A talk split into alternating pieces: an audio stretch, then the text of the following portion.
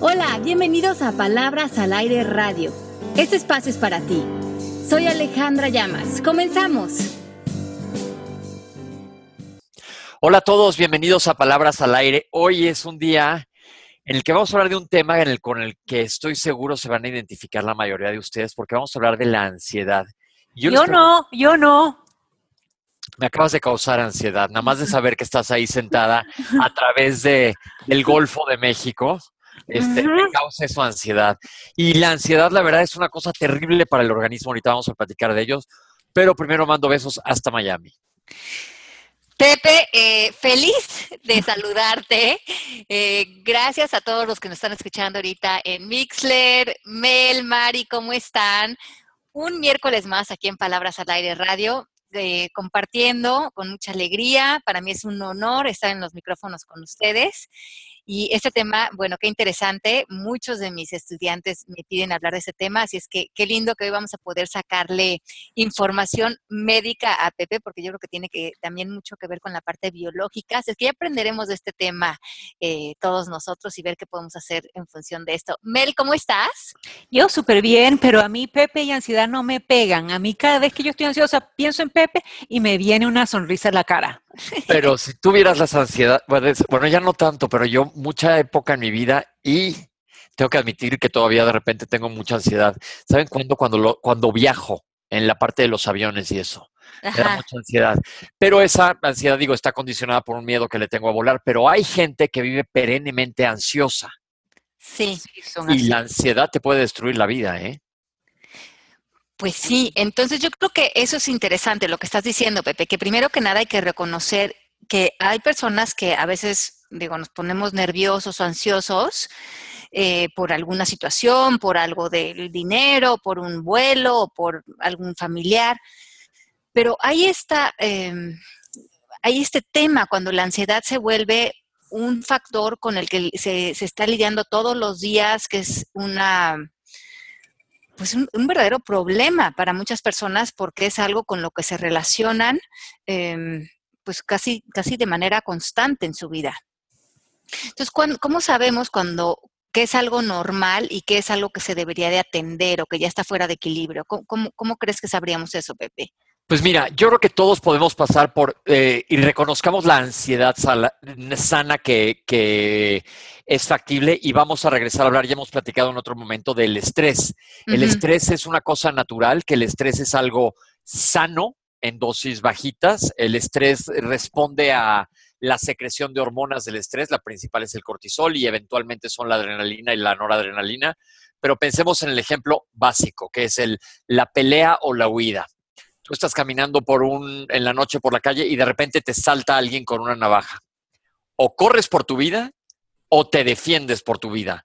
Pero, pero, es, pero ahí están las hormonas del estrés en su máxima expresión. Ahí prácticamente no da tiempo ni que dé ansiedad porque es o sálvate o no te salves. Pero cuando continuamente están las hormonas del estrés elevadas, tu cuerpo lo está sufriendo.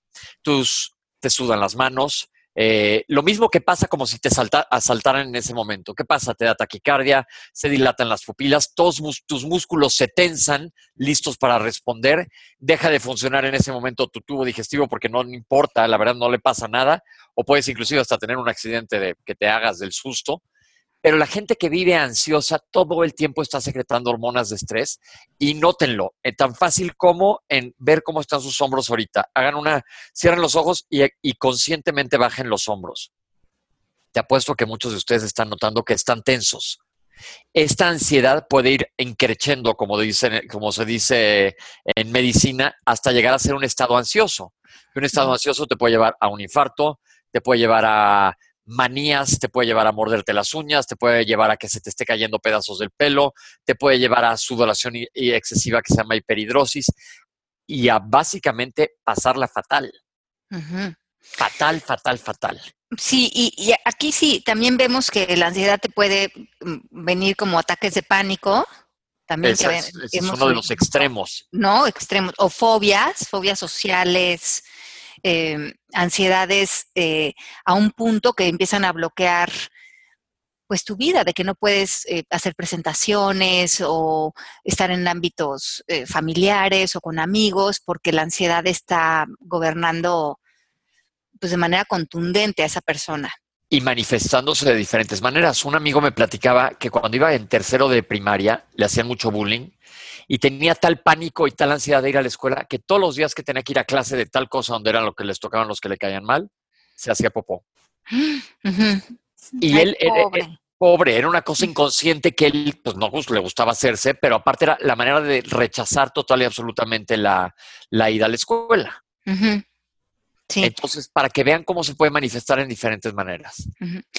Entonces, aquí hay una lista de eh, como factores que están en juego cuando ya la ansiedad está como sacándonos completamente de equilibrio y que sería bueno hacer algo para encontrar otra vez el balance. Si estamos como en miedos irracionales, eh, la típica como mente obsesiva que se está preocupando de cosas que ni siquiera sabemos si van a pasar, pero está, está constantemente en la mente imaginando lo peor, o como en estos pensamientos catastróficos.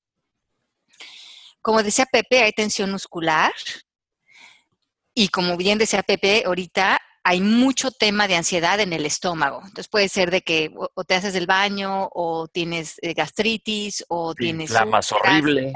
te inflamas horrible que se refleja muchísimo en el estómago y lo que yo leí, Pepe, pero tú eh, más bien confírmanos, es que lo, que lo que se dice es que el estómago tiene em, como una central eh, de nervios, como si fuera un segundo cerebro. El, em, la mayor concentración de neuronas que tenemos en nuestro organismo está en el sistema nervioso central, que está conformado por todo lo que está cubierto por hueso, que es el cerebro, el cerebelo, el tallo cerebral, la médula espinal, y eso, eso, es, el, y eso es el sistema nervioso central. Después de ahí, la mayor concentración de, de, neuronas en el organismo está en el intestino. Entonces, por eso se le llama el segundo intestino y es por eso que dicen que existen ejes sistema nervioso central directamente al intestino. Les voy a poner un ejemplo. Nosotros decimos que el sistema digestivo es un órgano blanco, no de color blanco, sino es blanco de nuestras emociones. Ahora sí que, ah. que tengo mariposas en la panza, tiene una base fisiológica. Me hice del susto, tiene una base fisiológica. Tengo un agujero de nervios, tiene una base fisiológica. Es decir, hay una gran concentración neuronal en el tubo digestivo. Y, y claro, y esta base neuronal, y por eso es que yo lo, lo, tú que eres gastroenterólogo, empiezas a ver cómo rápidamente alguien, una persona que tiene la ansiedad fuera de control, pues empieza a tener muchos problemas en el estómago. Muchísimos. Digo, y uno, sí, digo, la colitis nerviosa, que es, como decimos, que es un factor predominante, es el estrés. O sea, viene de estar ansioso todo el tiempo. Dicen que la gente que vive en el futuro, preocupada por todo lo que va a pasar, vive en ansiedad perenne. Sí, exacto. Y aquí también vemos si estamos eh, también en el futuro o con constantes como flashbacks del pasado, como de eventos del pasado que a lo mejor ocasionan un trauma y que por alguna razón no podemos dejar de pensar en eso. También las personas que son muy perfeccionistas o que tienen mucho miedo a equivocarse. Eh, también las personas que limpian constantemente o que son exageradamente ordenados. O las personas que están constantemente dudando de sí mismos. Eh, entonces, eh, no saben si ir a la cena o no saben si poner sus zapatos, no saben si tomar esta decisión. Tienen esta como muy elevada la ansiedad. Entonces, si cualquiera de estas cosas está gobernándonos, yo creo que sería importante ver qué pasos podemos llevar en nuestra vida, que ahorita vamos a hablar de eso, para empezar a aligerar ese, ese, esa pesadilla que es vivir con ansiedad. Esa carga horrible, sí. A ver, entonces, desde el punto de vista médico, parece que la amígdala actúa como el centro del miedo y de la ansiedad en nuestro cerebro, ¿no, Pepe? La amígdala es una parte del sistema nervioso central que está muy en el medio del cerebro, sí, y ahí pues reconoces mucho de tus fobias y miedos. Entonces, em, lo que yo leí, pero pues, tú corrígeme, porque ahora sí que tú eres el experto del tema, que este manda mensajes al córtex de que, de que tiene que preocuparse por algo cuando la mente está generando todos estos pensamientos Y cuando sigue atacando y atacando el córtex con estos mensajes de que hay un peligro, de que tiene que tener miedo, se queda como en ese circuito, como intoxicándose. Que es que llega la señal a la corteza cerebral, que es lo que ya lo trae a la conciencia, y nada más estás piensa y piensa y piensa y piensa y piensa y piensa como un perro persiguiéndose la cola. Ajá. Sí, yo, ah, yo me he sentido así en el pasado, em, de entrar en estos como ejes de pensamiento y de tú mismo provocarte un estado de tanta ansiedad que tiene que llegar un momento en que tienes que romper ese, como esa cadena biológica. O truenas. O truenas. Ajá. O truenas, tienes que ver la salida. Yo siempre les digo, no dejen que la ansiedad te gane. ¿Cuántos no han tenido un problema y toda la noche están con esa idea en la cabeza? Eso no es otra cosa más que ansiedad. Sí, y el, y el problema, entre comillas, es un pretexto para estar ahí enganchados. Exacto. Porque... Entonces, sí, y, y estos químicos son adictivos, ¿no? También los químicos que suelta la amígdala. De cierto modo, sí. Esto sobre todo es norepinefrina y noradrenalina a nivel de la, de la médula suprarrenal que te tienen así. Ajá más todo el efecto de neurotransmisores a nivel del sistema nervioso central. Melanie, ¿tú qué onda con la ansiedad? ¿O estás tan ansiosa que estás ahí nada más calladita? ¿Estás meditando? No, no, no, no, no, no, no. Yo los estoy oyendo que ustedes dos están ansiositos. No, este, eh, obviamente he pasado por eh, eh, temas que me den más ansiedad que otros. Este, cuando era más joven, si me daban ganas de ir al baño cuando estaba nerviosa. Yo, yo tengo diferentes síntomas, creo, oyéndolas a ustedes ahorita. Cuando me da la ansiedad, cuando estoy en la oficina, si no sale un proyecto, si tengo problemas de dinero, de cash, no sé qué, si se me tengo que salir corriendo al baño. Cuando me peleo con mi marido, simplemente no como y entonces me sirve como dieta, cosa que me gusta. este, pues pobrecito, entonces a veces me provoca pelear. No, pero no.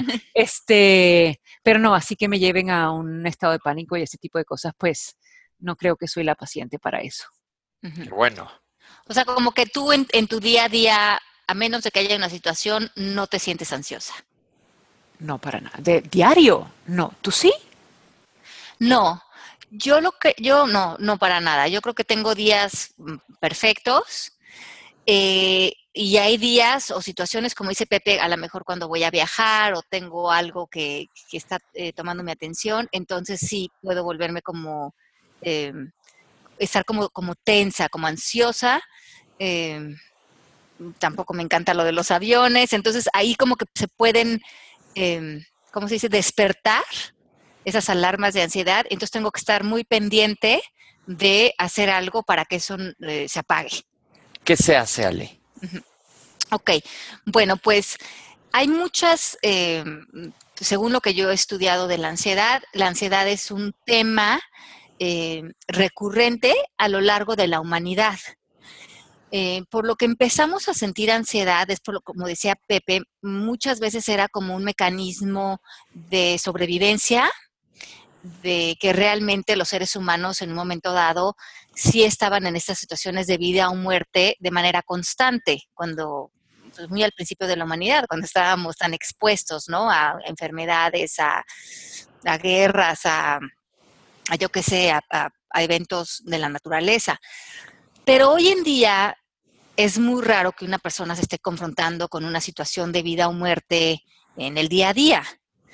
Entonces, eh, es nuestra mente lo que actúa de manera exagerada, como si siguiéramos en ese estado de sobrevivencia muy primitiva. Es este eh, cerebro reptiliano que está todavía como que queriendo dar mucha, eh, mucha vida a, exagerar los problemas y no trabajar en, dominarlo y en, poner cierta perspectiva de cómo están las situaciones. ¿Qué, nos dices de este cerebro reptiliano, Pepe? es lo más básico que tenemos y es el que nos indica a estar en esta situación. El problema es que a través de la vida nos hemos quedado por recuerdos y por creencias o por conductas preestablecidas atorados con esto. Haz de cuenta, algún día tuviste un aterrizaje horrible en un avión, volvamos a los aviones. Ya tienes la creencia que para siempre se puede caer el avión. Sí. Y la realidad es que sí, pues sí puede que sí se caiga, pero lo más factible es que no. Ajá. Sí. Son más factibles que no. Entonces, este, ahí yo lo que veo es que las creencias te han ido modificando tu vida para crearte un estado ansioso. El control es también un problema muy asociado a esto. Ajá. Entonces, otros comportamientos que vemos, y a lo mejor hay personas que em, maquillan su ansiedad, como que dicen, no, no, yo no soy ansioso, pero ves que comen con mucha ansiedad o tienen comportamientos compulsivos a la hora a lo mejor de comprar o de ordenar o de eh, o hablan muy rápido. Entonces hay como esa sensación de no, no conocernos lo suficiente y no reconocer que estos comportamientos son, ah, son eh, producto de la ansiedad. Y eso creo que muchas veces a veces le pasa también a los hombres, Pepe, que a veces están un poco separados como de sus sentimientos y de sus emociones. Y a lo mejor están tomando mucho alcohol o están eh, teniendo comportamientos de salir mucho en la noche o yo qué sé, eh, o comer mucho, pero no en sí no sienten que es por ansiedad El mismo workaholic. y el mismo, exacto, o el mismo workaholic, y que cuando se empiezan a conocer a sí mismos y empiezan a, a bajarle el ritmo, dicen, ah, no, este comportamiento tiene que ver con ansiedad. Entonces resulta que sí era ansioso y yo nada más eh, lo estaba como sacando por otras vías. ¿Cómo sacas tú el estrés? Exacto. Sí.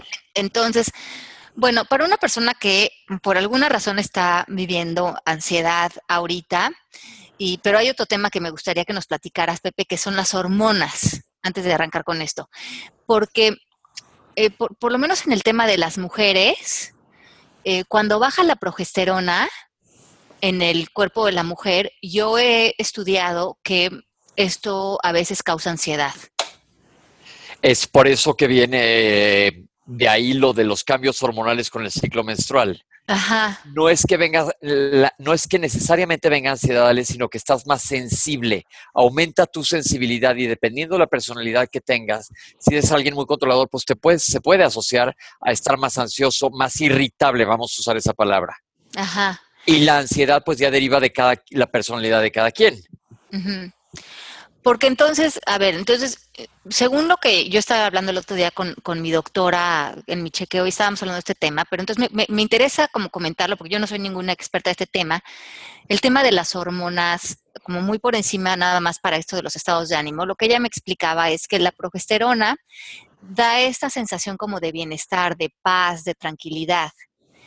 Y el, y el estrógeno, El estrógeno. Ajá. ajá, lo que nos ayuda es a producir más serotonina. Serotonina, sí. serotonina. Entonces, estos dos están ligados para eh, darnos como este sentido de felicidad. Es que cuando estas dos hormonas están a un buen nivel, eh, como que la paz y la felicidad vienen de manera natural.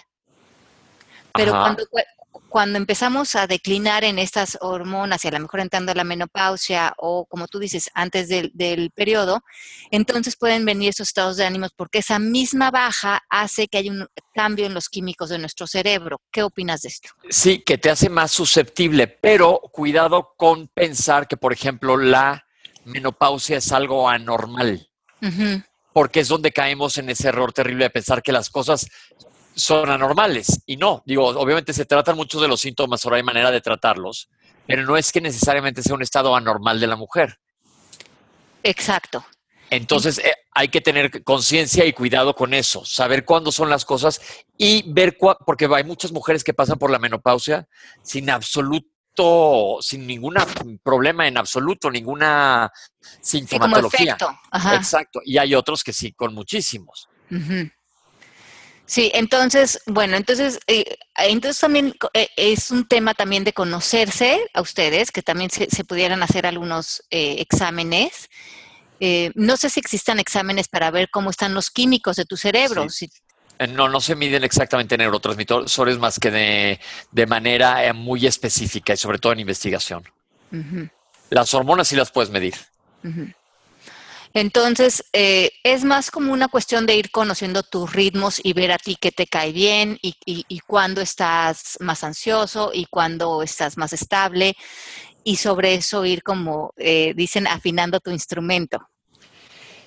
Pero sobre todo, eh, la cosa es que puedes estar bien en cualquier momento.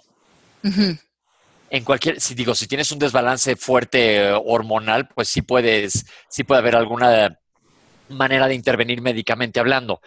Pero la ansiedad, si bien hay una base biológica, hay una base emocional muy fuerte.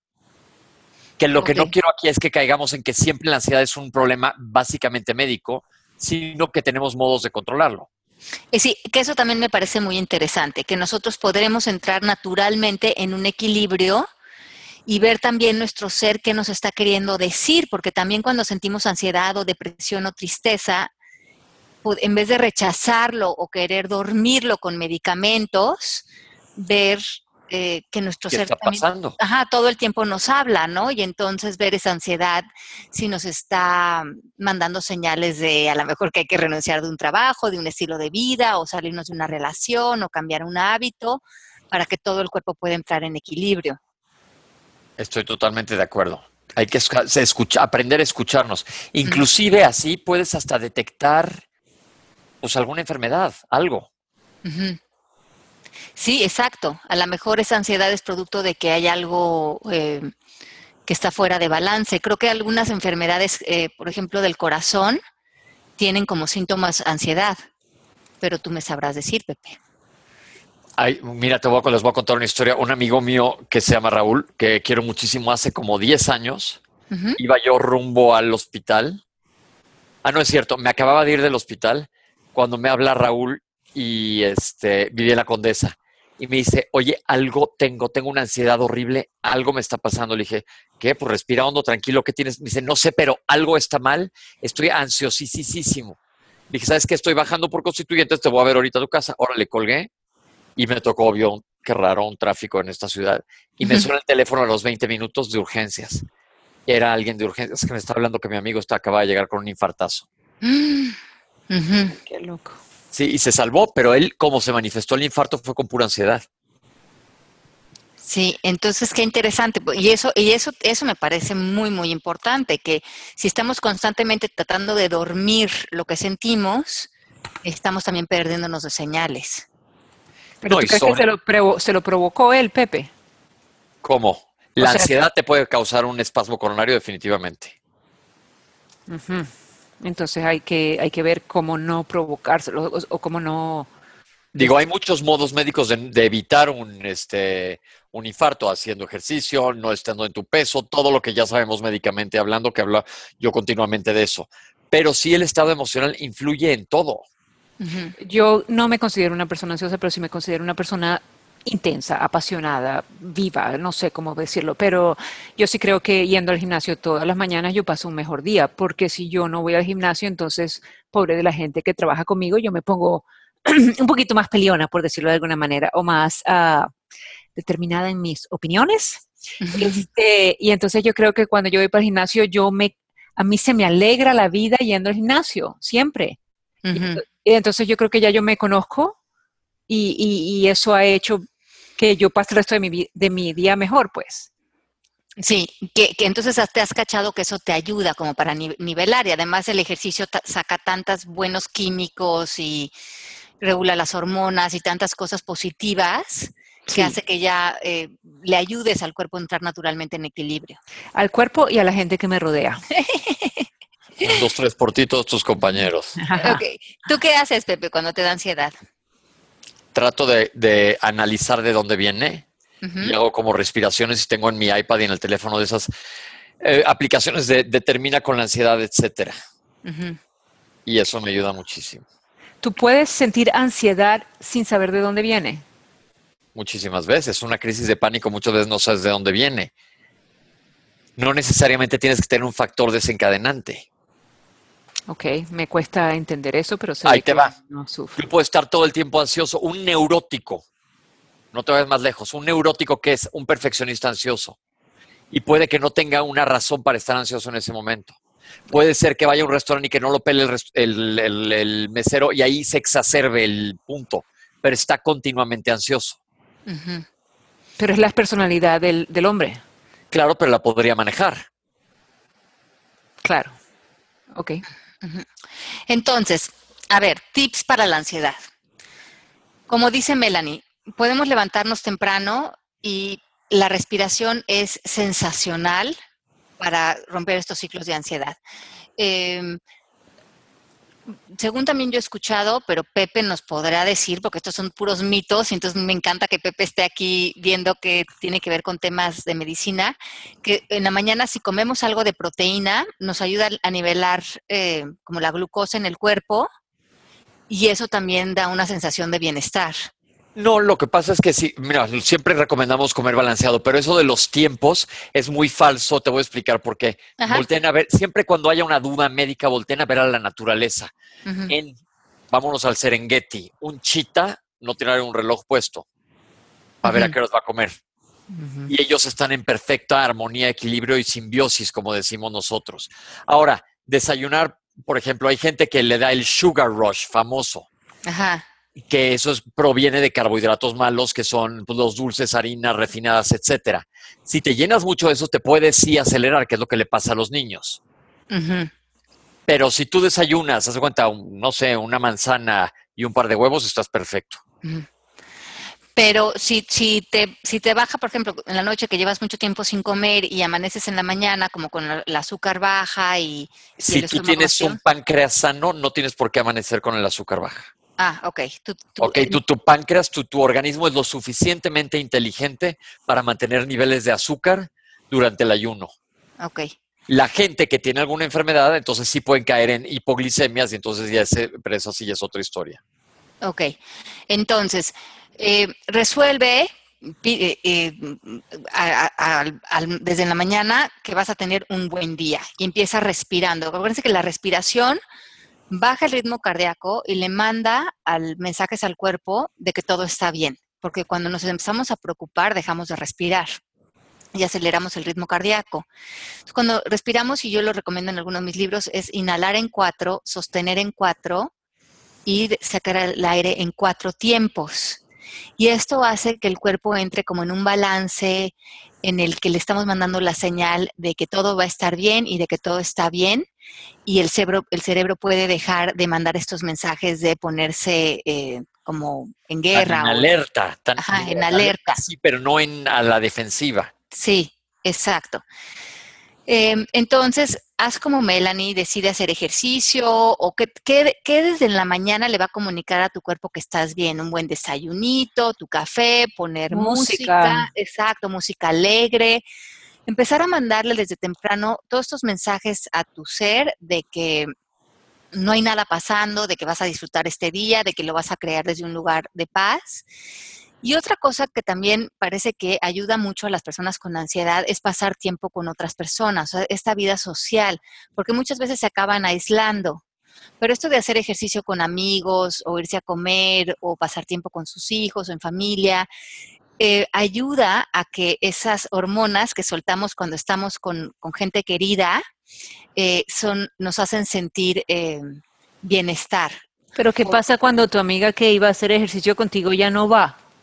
Bueno, pero tienes otras amigas con las que ves y gente. O que estás sola. Sí, pero la amiga, la amiga que quería que siempre hacía ejercicio conmigo, este, me tiene abandonada. Bueno, porque si vienes a otra hora voy contigo. bueno, entonces eso es importante. Otras cosas que he escuchado, eh, bueno, que de repente me escriben, por ejemplo, eh, estudiantes o personas que están muy aisladas porque acaban de tener un bebé o se están mudando de país y se sienten muy solas y están con unas crisis de ansiedad muy fuertes, lo que siempre les digo es, duerman sus horas organícense, contraten una nana, pidan, pidan ayuda, pero si no dormimos las horas que necesitamos, es bien difícil controlar la ansiedad. Y se va acumulando. El descanso es muy, muy necesario. ¿Verdad, Pepe? Totalmente. Entonces, yo creo que para el tema de la ansiedad es importantísimo, en vez de alejarnos, reconectarnos. Eh, ver qué red de apoyo tenemos en todos sentidos, a quién le podemos contar lo que nos está preocupando, cómo podemos generar con otras personas buenos momentos, eh, si necesitamos ayuda con nuestros hijos, con nuestro trabajo, con el dinero, que alguien nos apoye a lo mejor con un préstamo. ¿Qué necesitamos para en este momento ponernos en una situación de, descanso y de bienestar y no es, estar como... Eh, creando este, este juego en el que tanta ansiedad no nos deja dormir y al no dormir estamos más ansiosos. Y yo creo que eso es lo que tenemos que romper, ese ciclo, y muchas veces es pidiendo ayuda somos muy malos para pedir ayuda, pero sabes que, Alex, si pensamos un poquito más en nuestros programas pasados, fíjense cuando sientan que ahí viene una crisis de ansiedad, la que le hemos aplicado para otras situaciones, la técnica de suspensión es buenísima. Buenísima. Y bueno, Pepe, yo no sé, hay algunos eh, suplementos que a mí me han dicho que funcionan mucho para, el sistema nervioso y tú nos dirás qué opinas de esto, que son eh, el magnesio, Cuidado con el magnesio porque te puede dar hipermagnesemia que tiene terribles efectos colaterales. Solo usa magnesio cuando tengas una depresión de magnesio. Ah, Vamos a ver cuando tienes una depresión de magnesio, Pepe. Te tomas un examen y ves cómo estás de magnesio, ya con eso. Ok, entonces eh, parece que, entonces si tienes eso, a lo mejor por eso te estás sintiendo ansioso. Puede ser, puede ser, sí. Y te mides un magnesio en sangre y con eso es más que suficiente. Ok, eh, la vitamina B12. Eh, no se recomienda, si tienes tus niveles de vitamina B12 bien en tu cuerpo, lo que va a pasar con la pastilla o con la inyección que te pongas es que la vas a orinar y tengan mucho cuidado con la vitamina B12. Tiene efectos terapéuticos específicos para el sistema nervioso, sobre todo periférico para las neuritis. No, esto no es de sensibilidad y tiene una gran un potencial de hacer alergia fácilmente. Entonces tengan mucho cuidado también. Si no se las ha recomendado un médico, no la tomen alergia en, el, en, el, la piel o...? No, no, una alergia te puede dar hasta un choque anafiláctico. Ah, ok. Whatever that means. El choque un de así de que se te para el, así el corazón, se te va la respiración. Dios mío. Bueno, otra cosa que recomiendan es el omega 3. Esos son muy sanos para mantener sano tu nivel, tu sistema nervioso central a todos niveles. Ok, entonces ese palomita. Sí. Bueno, otra de las cosas que recomiendan es em, té de manzanilla. Yo creo que todos los tés son calmantes. Como que yo veo al té Ale como toda una tiene teína que ayuda también. Bueno, el de manzanilla no, ese es una infusión nada más. Pero ahora veo al té como un rito, como lo ven los japoneses. Como tómate tu tacita de té, relájate, siéntate y eso te va a ayudar. Y luego una, un remedio que no le puede hacer yo creo que daño a nadie, que es un remedio ayurvédico, es leche con almendra o leche de almendra con tantito jengibre y miel tibio tres veces al día. Parece que calma. Y es un comfort food. Es un comfort Ajá. Sí. Entonces, tomarte tantita leche, y esto se usa mucho en la India, tu leche de almendra con eh, un poco de limón, miel y jengibre, tres veces al día, dicen que actúa maravillas en tranquilizar. Y luego yo creo que otros temas que es importante eh, tomar en cuenta si estamos muy ansiosos es la meditación, que es algo que siempre repetimos que es una maravilla, porque hace que pongas perspectiva y veas las cosas desde otro lugar, desde otro ser y que no estés como tan apegado a tus circunstancias o a, a estas y como vidas tan chiquitas que a veces hace la mente. Y otra cosa que leí que me parece súper linda, que Melanie hace todos los días, es esta conexión con la naturaleza. Mel, tú sales diario a caminar a tus perros. Sí, ayer vi a tu marido. Ah, sí, me dijo. Entonces, eh, parece que también lo que, lo que pasa es que el ser humano, pues al ser un animal, necesita esta conexión con la naturaleza. Eh, como meterse en esa armonía de los árboles, el pasto, el agua. Y como nos hemos vuelto a veces personas mm, de ciudad y de estar en computadoras y en teléfonos, a veces pasan días que no tenemos una conexión con la naturaleza y esta le empieza a hacer falta al ser como para cargarse de energía, cargarse de, salud, de sanación, de todo lo, rico que nos trae la naturaleza.